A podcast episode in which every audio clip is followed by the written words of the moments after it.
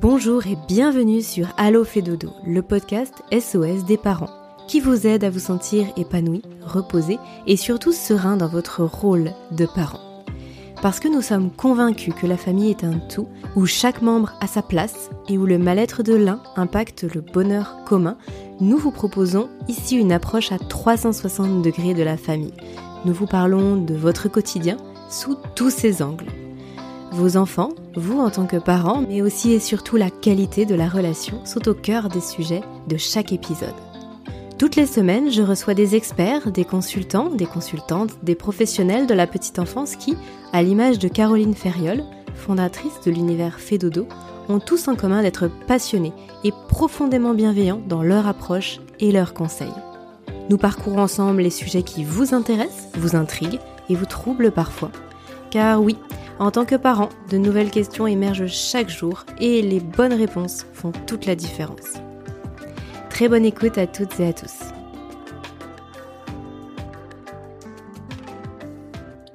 Bonjour Laurane. Bonjour Aurélie. Bienvenue à nouveau sur euh, ce nouvel épisode d'Allo fait dodo.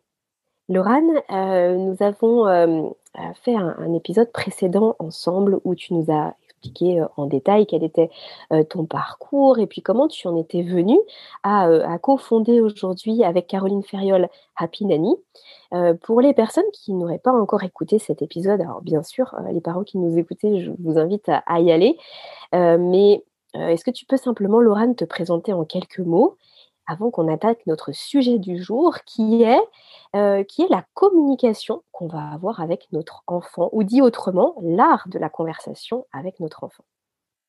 Bien sûr, donc euh, je suis responsable de la branche éducation positive chez Fedodo, donc euh, c'est la marque Happy Nanny. J'ai une autre casquette, je suis enseignante de langue en lycée et je suis maman de deux enfants, un petit de 5 ans et un petit tout petit, non tout petit, ça y est, il grandit de 20 mois.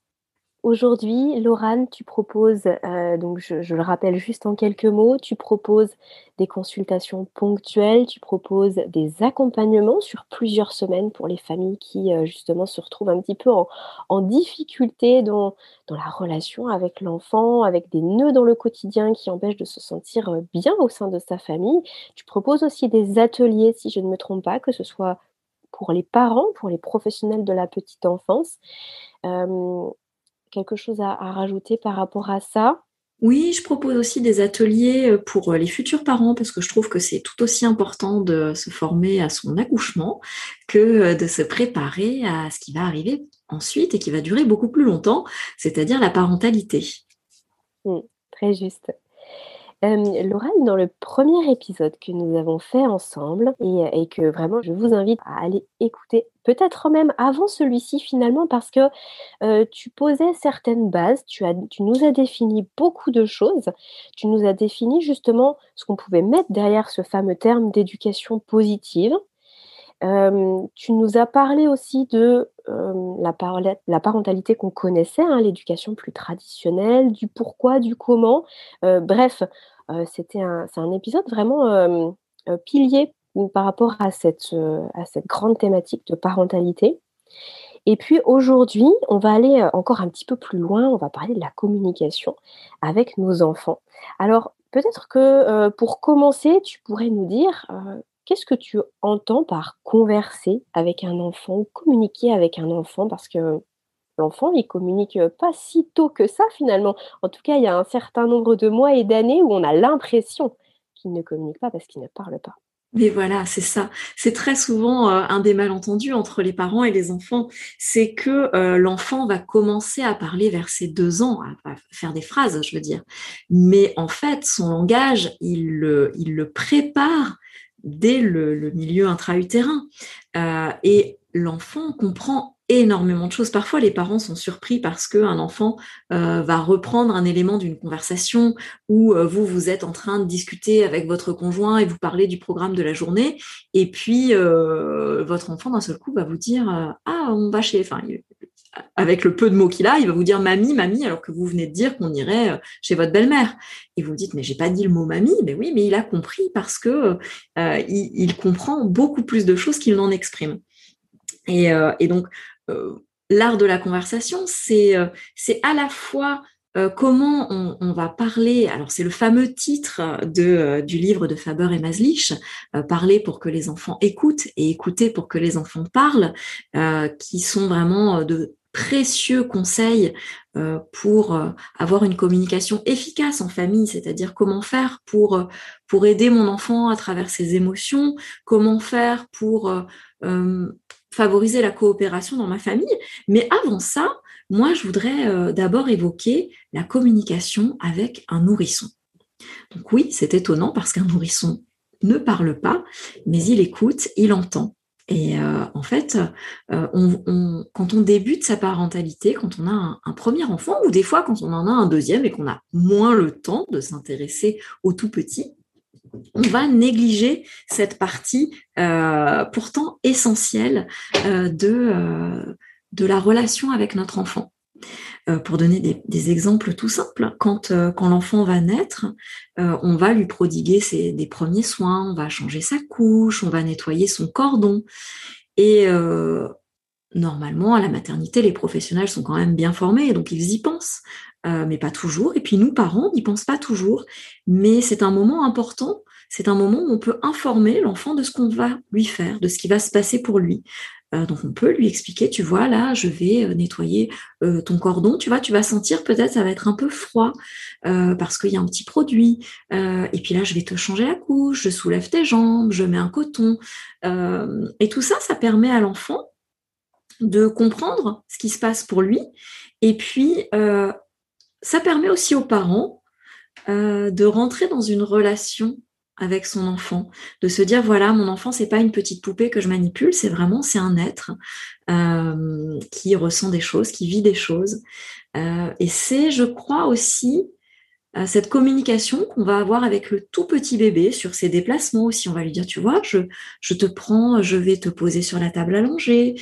quand on va lui présenter quelqu'un, je te présente un tel, je te mets dans les bras. c'est aussi pour moi la première autonomie de l'enfant. C'est-à-dire que lui ne peut pas se déplacer tout seul, lui ne peut pas euh, il peut pas. C'est pour ça aussi que les, bébés pleurent beaucoup, c'est qu'ils peuvent pas exprimer. Là, je ressens du froid, je ressens du chaud. Euh, mais nous, en, leur euh, décrivant un petit peu ce qui se passe pour eux, ça leur permet peut-être de mieux intégrer ces choses-là. Tiens, j'ai du froid, papa me dit qu'il vient de mettre le coton avec un produit dessus. Ah, c'est pour ça. pour moi, c'est une première forme d'autonomie.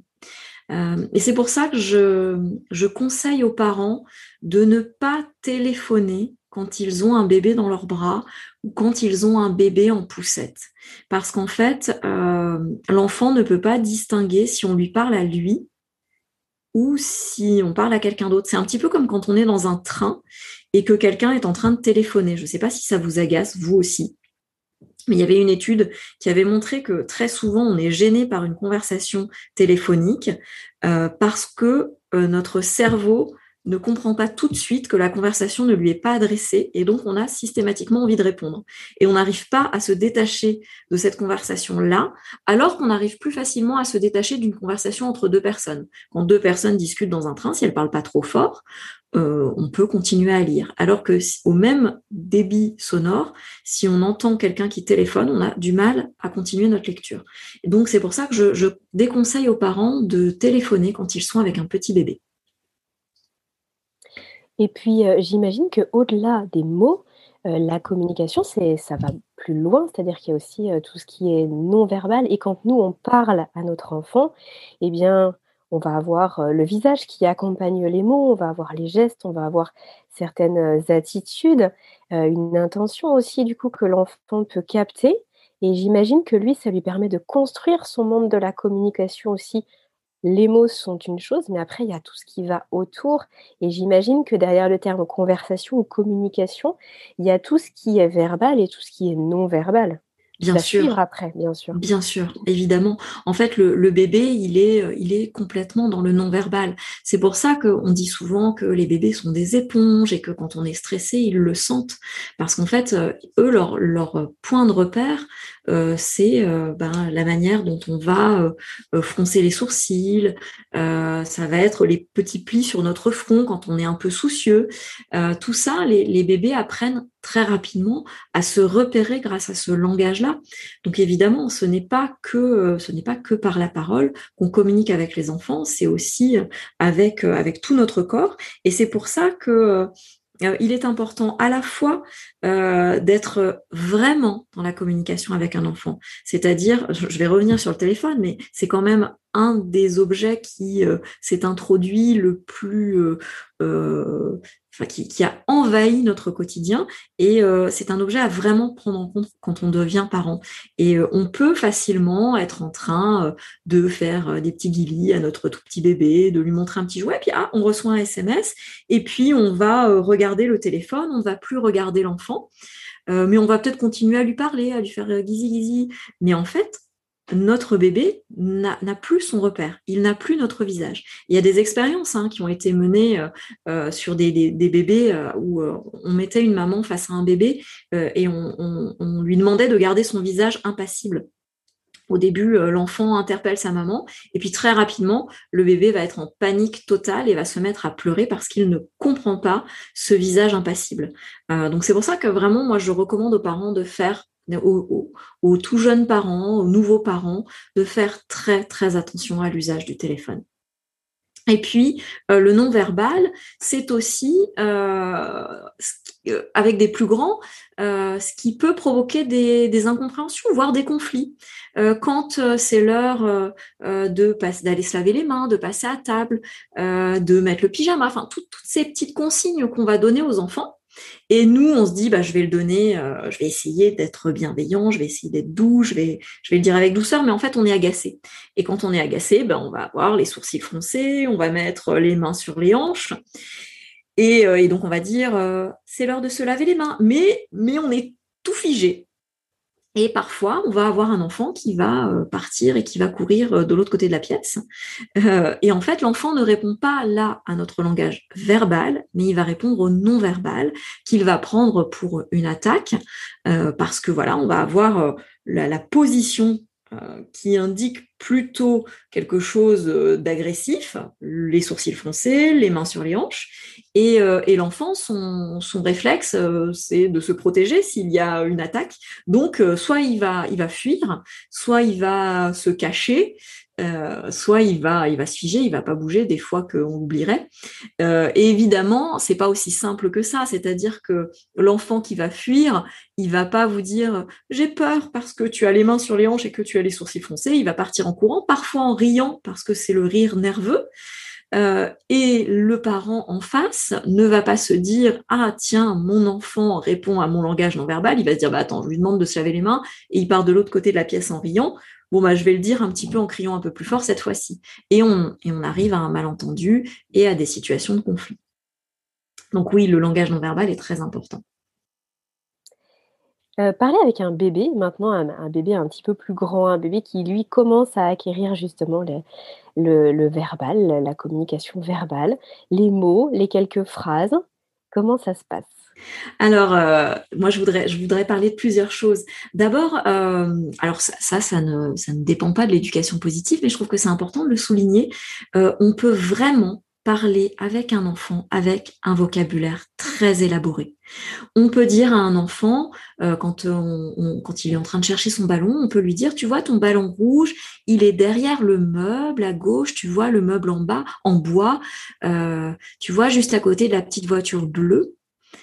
Peut-être qu'au début, l'enfant ne comprend pas bleu, il ne comprend pas rouge, il ne comprend pas à gauche, mais à force de l'entendre, eh bien, ça va l'aider à développer son langage. Donc ne pas, moi je recommande vraiment aux parents de parler à un enfant euh, comme si c'était un adulte en termes de vocabulaire. Par contre, je déconseille aux parents de parler à un enfant comme si c'était un adulte quand on veut lui faire une explication.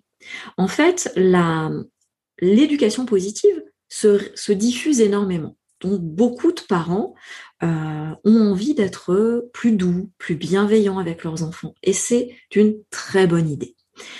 En revanche, ça peut mener à quelques confusions.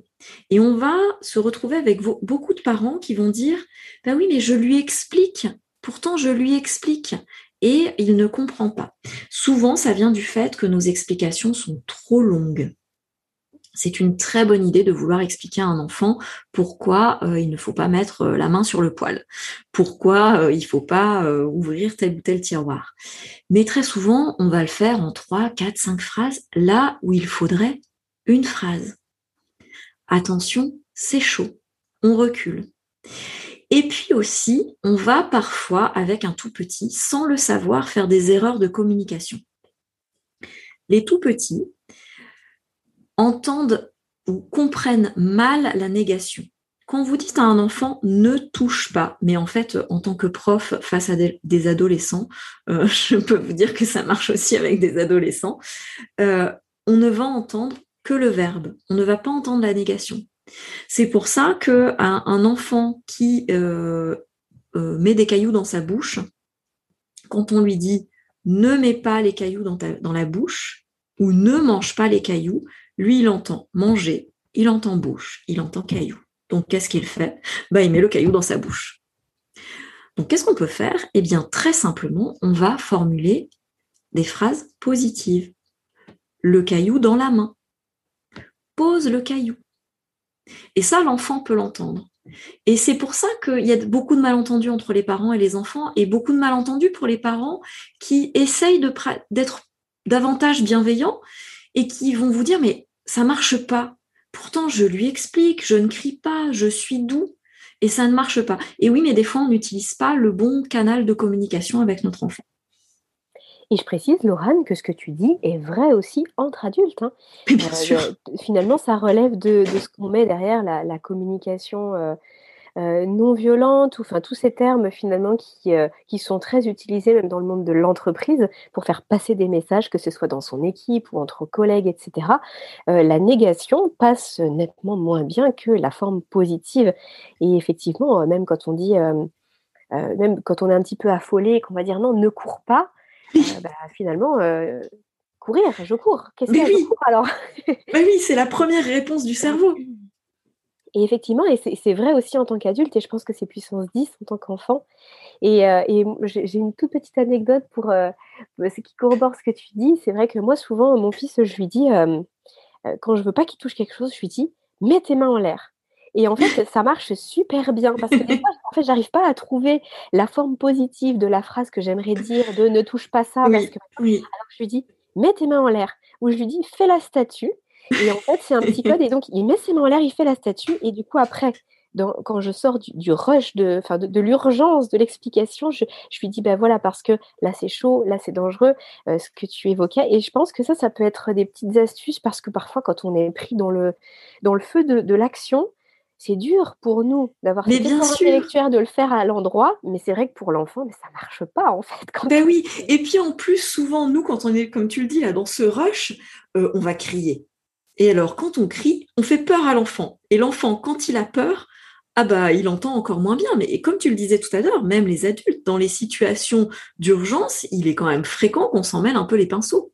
Mmh, mmh, Parce que mmh. bah, quand le, le cerveau sous stress, il fonctionne souvent beaucoup, beaucoup moins bien c'est le modèle euh, archaïque, enfin le, cerveau archaïque, comme on dit souvent, qui prend le relais. Et finalement, le langage, c'est pas, euh, c'est pas euh, son, fort dans un certain sens. Enfin, le langage élaboré. Donc lui, il va prendre que quelques mots et puis il va, il ah va bah, en faire sa priorité. Ah bah oui, oui. En fait, euh, euh, euh, c'est comme un enfant quand, quand on est dans une situation, où, par exemple, il vient, il, est très en colère et de, colère, il a tapé un autre enfant. là, c'est pas le moment de la longue explication sur c'est pas bien de taper les autres enfants. Lui, il est, il est au moment de l'incendie. Donc, il faut d'abord éteindre l'incendie. Et donc, son incendie à lui, c'est son émotion.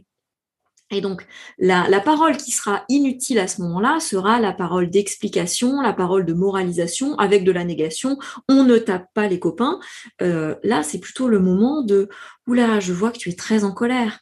Va d'abord éteindre l'incendie de la colère.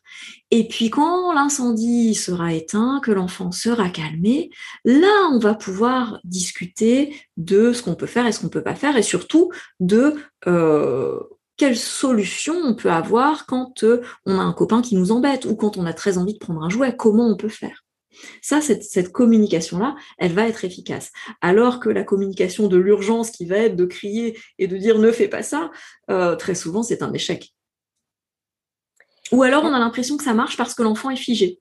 Je reviens à mon, histoire de tout à l'heure euh, de l'enfant figé euh, sous la peur. L'enfant ne va plus bouger, donc plus bouger, pardon. On va se dire bon bah ça a marché. et en fait, des fois, c'est simplement parce qu'il a tellement peur qu'il ose plus bouger. Et donc ça va marcher à court terme, mais à long terme, il y a de grandes chances pour qu'il recommence, puisqu'il n'aura pas compris pourquoi il fallait pas le faire. Mmh, c'est un petit peu comme une, sidération, en fait, oui, où, dans son cerveau, ça, bug d'un seul coup. C'est ça. Et puis après, il, repart. Mmh. Ouais, c'est exactement ça.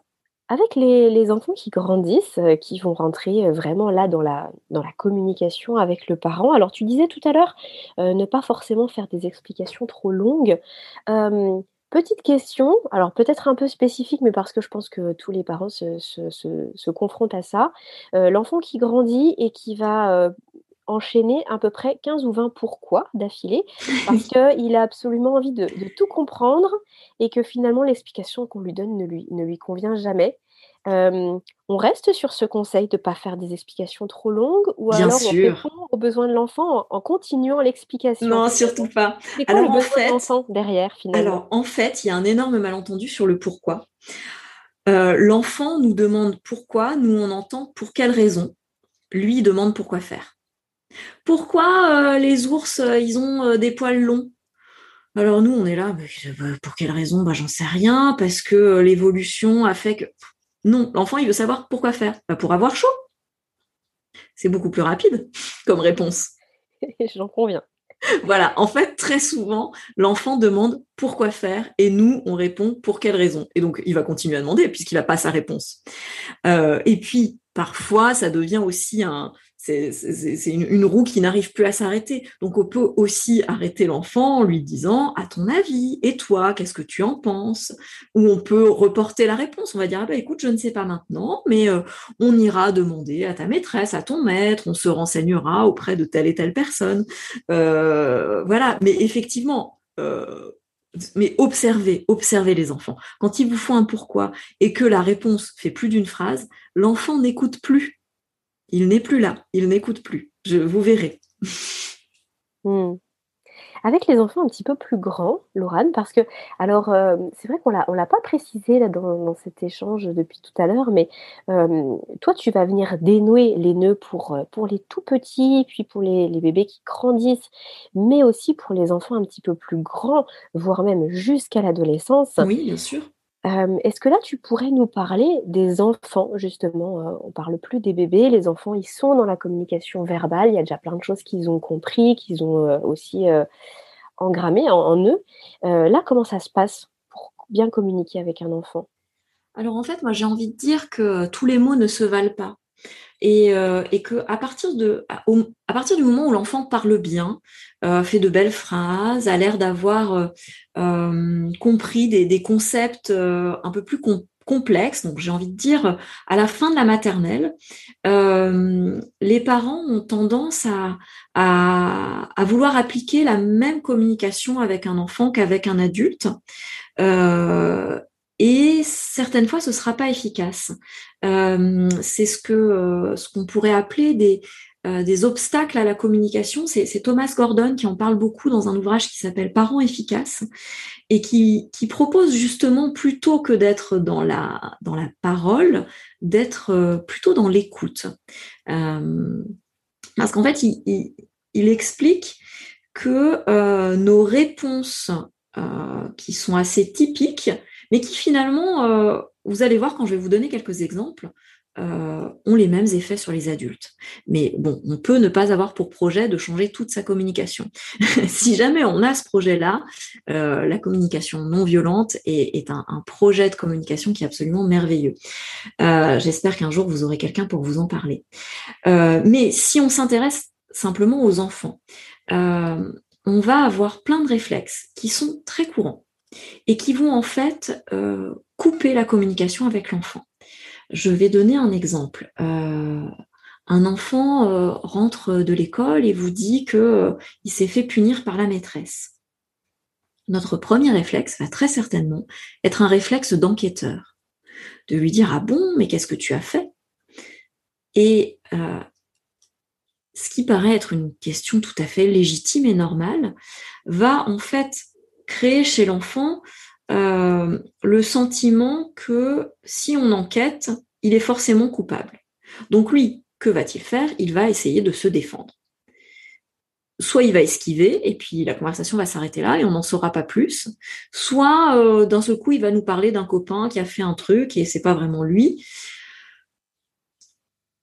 Alors qu'en fait, si et c'est ce que propose Thomas Gordon, et puis c'est ce que propose aussi Faber et Maslich. Enfin, c'est c'est euh, des, outils qui sont répandus en éducation positive. Si en fait on propose plutôt une écoute à l'enfant, c'est-à-dire ah bon la maîtresse t'a puni, tu as envie de m'en dire plus? Même vous en tant qu'adulte, euh, imaginons euh, vous racontez que, euh, je sais pas, vous êtes disputé avec, un ami qui vous a rétorqué un truc un peu violent. si quelqu'un vous dit simplement ah bon, bah, vous allez avoir envie de développer. Alors que si quelqu'un vous dit bah ouais mais alors qu'est-ce que tu lui as encore dit? Alors là vous allez certainement vous fermer. Eh bien c'est la même chose avec un enfant. Et en fait on a beaucoup de nos réponses typiques, de nos réponses habituelles qui vont fermer la communication, comme le, le c'est pas grave ou le n'aie pas peur. Voilà un enfant qui, euh, qui vous dit qu'il a peur de, de, je sais pas, d'un chien qui aboie. Euh, et nous, on, ça part toujours d'une bonne intention. Nous, on va lui dire, mais non, n'aie pas peur, il est gentil, le chien. Eh bien, l'enfant va se refermer sur lui-même et sa peur va, va, elle va rester à l'intérieur de lui. Parce qu'en fait, euh, on lui a dit qu'il ne fallait pas avoir peur alors qu'il a peur. Donc, ça ne résout pas son problème et son problème est toujours là. Lui, il a toujours peur. Oui, puis finalement, il se sent nié dans son émotion de la peur, parce qu'elle est réelle pour lui. Mais bien sûr, elle est réelle. Elle est totalement réelle. Euh, et puis, on va avoir aussi des, réponses typiques qui... Euh, alors, on a des réponses typiques qui sont... On se dit assez évidemment que oui, elles peuvent fermer la communication. Euh, donner des ordres, quand on dit à un enfant, tu arrêtes de pleurer tout de suite, on se rend assez facilement compte que oui, on va couper la communication. Mais Thomas Gordon, il souligne que donner des conseils, ça peut aussi couper la communication. Alors que c'est une des premières choses qu'on a envie de faire en tant que parent. Notre enfant revient de l'école et nous dit mes copains, ils n'arrêtent pas de se moquer de moi parce que je fais tel truc mais on n'a pas envie de le laisser tout seul. D'un seul coup, on a notre petit, euh, notre petit monsieur solution, madame solution à l'intérieur de nous qui se déclenche et qui se dit, mais non, mais je vais pas laisser mon enfant sans solution. Donc, on, a envie de lui donner des conseils. Ah, mais tu pourrais peut-être faire ci ou faire ça. Alors qu'en fait, quand on fait ça, on envoie à notre enfant un message d'incompétence. On lui dit que lui, il n'a pas la solution et qu'il ne sait pas faire. Et puis parfois, la solution qu'on va lui proposer ne lui correspond pas. Et donc souvent encore là, l'enfant va se fermer et euh, ne va plus continuer la conversation avec nous. Et, donc très souvent, quand euh, la, première réaction que nous on va avoir les adultes quand on va, euh, si on lit Thomas Gordon, si on lit Faber et Maslich, on va se dire oh là là, mais tous mes réflexes sont mauvais. Oh, mais qu'est-ce que je peux faire? Et on, on, a un peu tendance à se dire mais je vais être tétanisé. Et alors qu'en fait, la meilleure des réponses et la plus simple, c'est simplement d'écouter. C'est simplement de Ah bon, mais tes copains, ils se moquent de toi? Et en général, l'enfant, il va dérouler derrière. Et, ou alors, on peut inciter l'enfant à en dire plus. Mais alors, qu'est-ce qu'ils ont dit, tes copains? C'était à quel sujet? Est-ce que tu veux m'en parler un petit peu plus?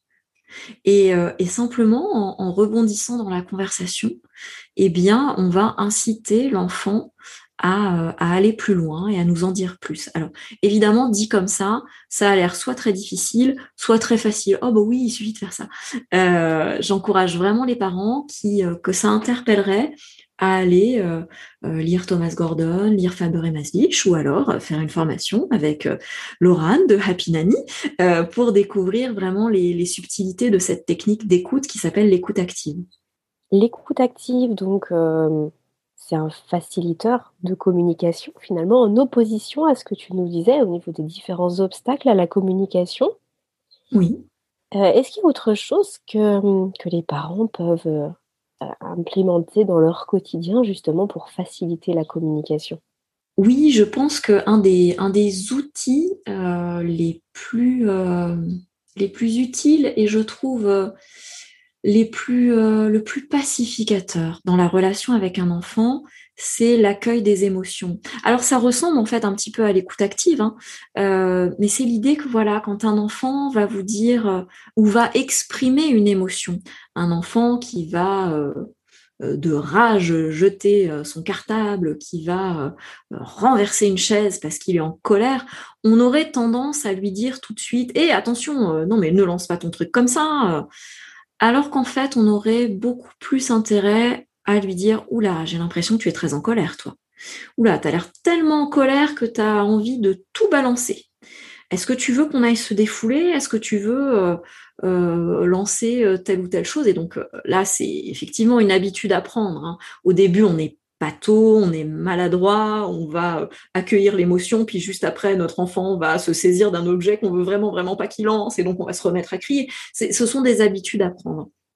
Mais quand on a ces habitudes-là, on va avoir le réflexe, et notre enfant va prendre l'habitude, et va lui aussi, plus on va écouter ses émotions, plus on va mettre des mots sur ses émotions. Alors là, tu, voulais qu'on parle des enfants plus grands, mais moi, je voudrais revenir un tout petit peu en arrière et parler des enfants plus petits. Euh, pour moi, le langage des émotions, c'est comme une seconde langue et c'est quelque chose qu'on débute voilà, dès, la toute petite enfance, dès, l'âge des bébés, où on va commencer à dire euh, euh, des mots, euh, tu as l'air triste, tu as l'air en colère, là tu ressens de la frustration. Le bébé qui, qui crie parce qu'il ne peut pas avoir l'objet qu'il veut, c'est important, je pense, de lui dire à ce moment-là, là tu vois, tu ressens de la frustration, tu voudrais prendre cet objet et tu ne peux pas. Ou alors là tu es en colère parce que ta grande sœur, ton grand frère a pris ton jouet. Tu es triste, tu as peur. En fait, de développer ce langage-là, ça va permettre à l'enfant, plus il va grandir, plus il va être capable de reconnaître en lui-même et de dire ah oui, là je suis en colère.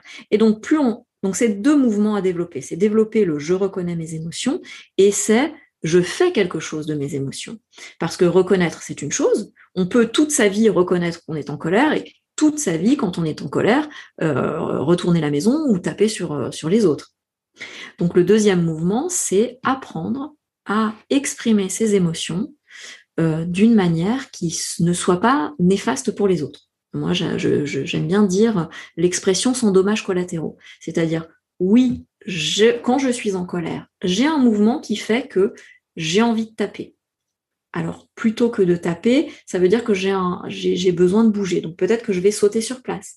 Peut-être que je vais prendre un papier que je vais le déchirer en mille morceaux. Tout ça, c'est un apprentissage. Euh, c'est pas la première fois que vous allez proposer à votre enfant euh, de sauter sur place plutôt que de taper. Euh, certainement, il va continuer à taper parce que euh, il sait pas faire. Il n'a pas encore appris. Mais plus vous allez lui proposer, plus ça va devenir un automatisme chez lui. Et plus en grandissant, il va avoir ce double mouvement. Ah, tiens, je reconnais que là, j'ai de la colère en moi. Euh, quand je suis en colère, je peux faire telle chose. Et j'ai envie de dire que ça, euh, nombre d'adultes ont besoin de refaire cet apprentissage maintenant, enfin de le refaire, de le faire tout simplement parce qu'ils ne l'ont jamais appris. Ils ont plutôt appris à euh, mettre un, chapeau, mettre un, couvercle sur leur colère, et puis ils vont exploser un peu plus tard. Ou alors ils ont appris que bah, quand on est en colère, on peut crier sur les autres, on peut, on peut taper sur les autres, et c'est tout un, c'est un désapprentissage qu'il faut faire. Euh, Laurent, par rapport à ce que tu es en train de nous dire, euh, je me mets à la place de tous les parents qui nous écoutent en ce moment, et moi la première bien sûr, on se dit il y a plein d'exemples finalement qui nous viennent en tête. Et on se dit mmh. ah oui mais alors là dans cette situation là j'aurais dû faire ci mmh. dû dire ça. Je me rends compte que là j'ai été maladroite. Ah bah je comprends pourquoi mon enfant il a réagi comme ça parce que moi euh, là j'ai dit ci j'ai dit ça. En fait c'est ça peut être extrêmement culpabilisant. Et oui la fameuse culpabilité parentale. Euh, moi je, je dis tout le temps aux parents les enfants vont nous donner mille occasions d'essayer sur ces 1000 occasions, il y en a 500 où on va se tromper et 500 où on va plutôt bien faire. Et c'est pas grave. En fait, on ne demande, enfin, arrêtons d'avoir cette exigence d'être parfait parce que ça c'est épuisant et c'est contre-productif. L'idée d'apprendre une nouvelle communication, c'est pour tendre vers un idéal. C'est parce qu'on a un objectif de mieux communiquer. Mais il est évident surtout si c'est pas du tout naturel chez nous, que ça va être difficile et qu'il va donc y avoir beaucoup d'erreurs sur le chemin. Mais si on, se réfère à une des valeurs principales de l'éducation positive, qui est justement d'apprendre la valeur essentielle de l'erreur, eh bien, il faut se l'appliquer à soi-même et se dire, OK, je me suis trompé, je n'aurais pas dû faire comme ça, mais c'est pas grave. Ça me permet de me dire que la prochaine fois, je ferai mieux et la fois d'après encore mieux. Et ça veut dire aussi qu'on peut très bien dire à un enfant. Donc, imaginons la situation, euh, je sais pas, c'est le matin, on a dit une fois, deux fois, trois fois à notre enfant que c'est le moment de se préparer. Et puis, euh, ben, euh, on a trois enfants à la maison et il y en a un qui est en train de faire une colère pour un truc, il y en a un qui veut pas s'habiller et il y en a un qui a renversé son bol sur la table. On est débordé, on est fatigué et on va se mettre à crier on va se mettre à utiliser une communication qui n'est pas de la communication bienveillante, non violente eh bien, on peut dire à nos enfants, on peut faire une pause puis dire, voilà, je suis désolée, là j'ai été très énervée, j'ai communiqué de telle façon, et, euh, et voilà, pour moi, c'est pas comme ça que j'aurais dû faire. Et je suis désolée. Et en fait, en faisant ça, on apprend à nos enfants à réparer leurs erreurs. On leur montre un exemple. Et euh, en même temps, eh bien, euh, on n'invalide pas tous les efforts qu'on est, en train de faire. C'est-à-dire que si on est en train d'essayer de changer notre communication, et puis que euh, voilà, il nous arrive de crier, de menacer, enfin de faire des choses qui ne correspondent plus à ce qu'on essaye de faire, mais qu'on en reste là. Là, on va peut-être dire, euh, enfin, on va peut-être envoyer le message que euh, finalement, bah, c'est ok de crier.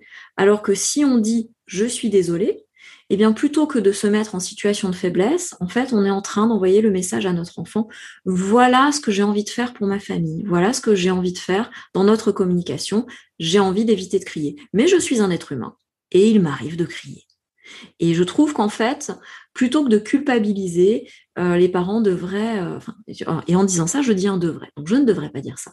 Mais je conseille aux parents, plutôt que de culpabiliser, de, de vraiment à chaque fois prendre du recul et de se rappeler qu'ils sont des êtres humains et qu'on ne peut pas être parfait. Et j'aime beaucoup euh, la phrase de, la phrase, la, petite expression de Jane Nelson, qui, a, qui a écrit un ouvrage que moi j'aime beaucoup, qui s'appelle Discipline positive, et elle dit qu'il faut essayer de voir chaque erreur comme une opportunité d'apprentissage. Elle parle des enfants, mais je trouve qu'en fait, ça parle de tout le monde et ça parle aussi des adultes et des parents. Mmh. Oui, il y, a un proverbe que j'aime beaucoup, enfin un proverbe, une, une, citation que j'aime beaucoup et qui dit j'ai tellement appris de mes erreurs jusqu'à maintenant que j'espère me tromper encore beaucoup.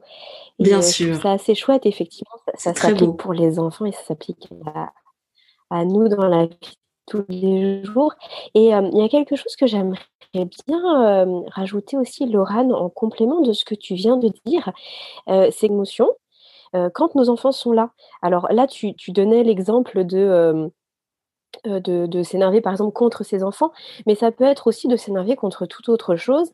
Et des fois, on se dit non, je veux pas m'énerver parce que mes enfants sont à côté et tout. Mais en fin de compte, je, pense que c'est plutôt sain que les enfants nous voient nous énerver et nous voient nous calmer aussi. Et, en plus, je trouve que parfois leur réaction, elle est assez surprenante. moi, à plusieurs reprises, quand je me suis énervée pour quelque chose qui était vraiment décorrélé de, de mon petit garçon, et je l'ai vu venir me voir et me dire maman, tu es en colère, est-ce que tu veux taper des pieds? Oh, et, en fait, je, trouvais que c'était extraordinaire. Et puis quand il revient me voir une minute après, puis qu'il me dit, tu es contente maintenant, maman, ça va mieux? Enfin, je, trouve qu'en fait, ça, reflète bien lui aussi l'analyse qu'il fait de la situation des émotions. Et on peut vraiment imaginer que pour lui, finalement, il y a plein de choses qui se mettent en place de façon inconsciente, bien sûr. Mais bien sûr. Mais en fait, c'est un des, un des gros malentendus sur l'éducation positive. L'éducation positive, le premier malentendu, c'est on a peur que ce soit du laxisme. Et le deuxième, c'est on n'a pas le droit de s'énerver. Dans l'éducation positive, c'est le monde des bisounours, personne ne s'énerve. Pas du tout, bien au contraire. En fait, c'est simplement qu'on va, va essayer d'exprimer nos émotions sans dommages collatéraux. Et justement, c'est extrêmement intéressant pour un enfant de voir son parent qui s'énerve et qui cherche une stratégie d'expression de sa colère. Je vais essayer de souffler, je vais essayer de taper des pieds, je vais crier contre personne, mais je vais crier, je vais prendre une boîte à cris et je vais crier dedans. Et en fait, moi, souvent, quand euh, les parents me contactent pour euh, euh, des problèmes de colère de leurs enfants et comment faire pour gérer la colère, les parents souvent vont décider eux aussi d'apprendre à exprimer leur colère différemment. Et c'est pour ça que je leur dis toujours, mais finalement, ce serait presque bien j'exagère un peu, mais euh, que vous ayez des colères, parce que c'est vous qui allez montrer l'exemple à votre enfant. C'est vous qui allez montrer que plutôt que euh, de taper quelqu'un, plutôt que de crier sur quelqu'un, plutôt que de renverser la chaise du salon, vous allez sauter sur place, vous allez sortir crier euh, sur votre terrasse, vous allez tordre un objet. Voilà toutes ces, toutes ces stratégies qui permettent bah, d'évacuer la colère sans faire de mal à personne. Mmh. Euh, Laura, il y a une question qui, euh, qui me taraude là depuis euh, qu'on échange. C'est aussi en lien avec le premier épisode qu'on a enregistré mmh tous les deux. À savoir que tu nous disais, je crois que c'était justement dans l'épisode précédent où tu nous disais, ben, grâce à l'éducation positive, moi j'espère que pour mon enfant ce sera comme ça plus tard. Mmh. là, tout ce que tu nous dis aussi par rapport à l'expression, la, reconnaissance de ses émotions et leur, et leur expression, la communication qu'on a avec leur enfant et ce qu'on essaye de leur transmettre pour que eux soient aussi dans la communication avec autrui, c'est finalement des choses qu'on espère pour eux lorsqu'ils vont grandir et les répercussions qu'on espère que ça aura à l'âge adulte. Est-ce que tu peux nous en dire un petit peu plus par rapport à ça? Est-ce qu'on peut se dire, bah, si je fais ça aujourd'hui, mon enfant, du coup, je, suis vraiment sereine, il sera comme ça demain. on entend vraiment beaucoup de choses aujourd'hui, même dans certains livres que tu as cités, c'est abordé aussi, mais on entend beaucoup de choses aujourd'hui sur les neurosciences, sur la façon dont ça se passe dans le cerveau de l'enfant, de l'adulte, etc. Quelle approche toi tu as par rapport à ça? Alors moi, je je j'aime pas trop avoir de certitude. Euh, j'aime pas trop dire. Euh, j'ai bien aimé. Tu as dit si je fais comme ça, euh, ce sera comme ça pour mon enfant plus tard. pour moi, la, vie avec un enfant, c'est pas une autoroute. On prend un péage, on va tout droit, puis on arrive à destination. c'est vraiment c'est un chemin. Il y a des bosses, il y a des virages, il y a des virages très serrés en épingle. on n'est pas seul à éduquer notre enfant. Notre enfant, c'est aussi ses rencontres, c'est aussi l'école, c'est aussi les événements de notre vie qui vont le façonner. Donc donc on n'a aucune garantie. C'est pas parce que je communique comme ça avec mon enfant, c'est pas parce que j'utilise tous les outils d'éducation bienveillante que mon, enfant sera euh, exactement comme j'ai prévu qu'il soit à, l'arrivée à l'âge adulte. Je pense que c'est absolument impossible de prévoir ça. Euh, mais euh, pour moi, c'est plus de l'ordre de, de l'espoir et des, valeurs que je veux transmettre. Et, en tout cas, on arrive à le constater à court terme. C'est-à-dire que, euh, je vais prendre un exemple très très simple euh, d'un enfant euh, qui, qui se fait mal. Très souvent, le réflexe des parents, c'est de dire c'est pas grave, c'est pas grave, ça va aller. L'enfant tombe et puis on lui dit ça.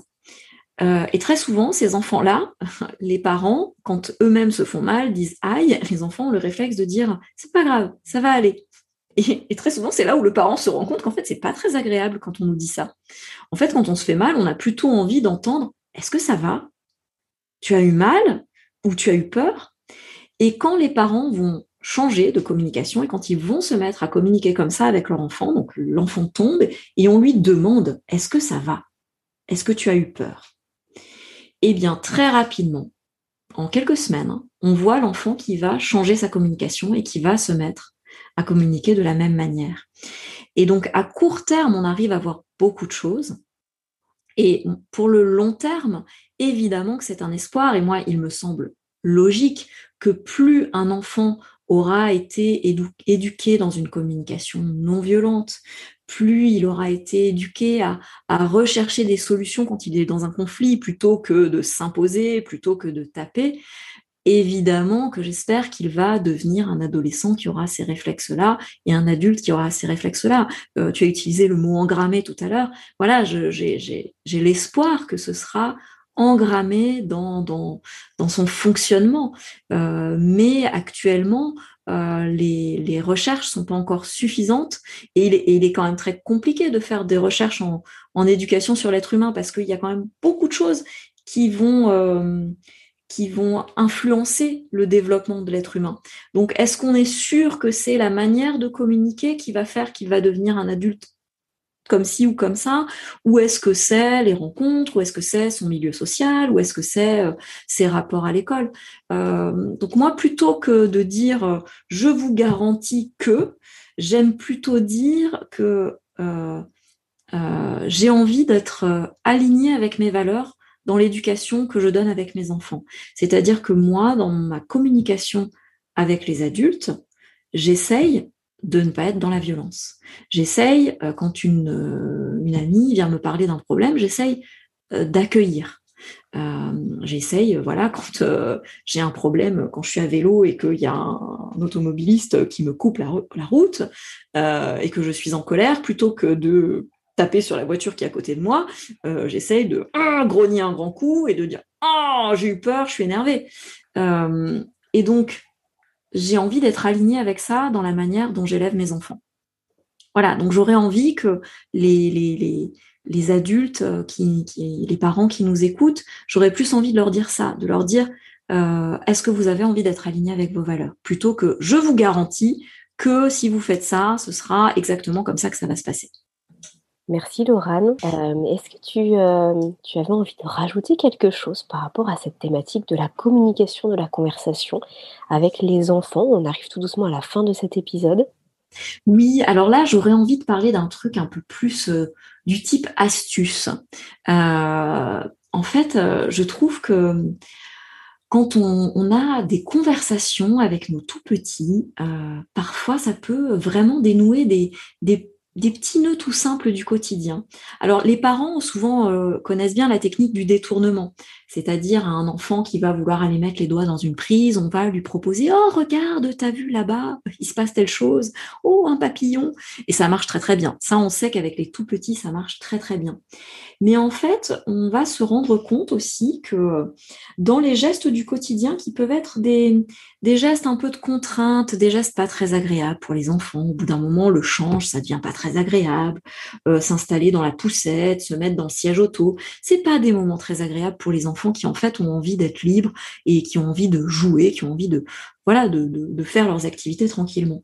Eh bien en fait, euh, on peut aussi dans ces moments-là avoir une conversation intéressante avec notre enfant plutôt que d'être dans le sérieux de la chose. Dans le allez, on va monter dans la voiture, là je vais t'attacher, ou dans le allez, on va changer la couche, alors attends, j'enlève la couche. Nous, très souvent, on est trop sérieux, les adultes.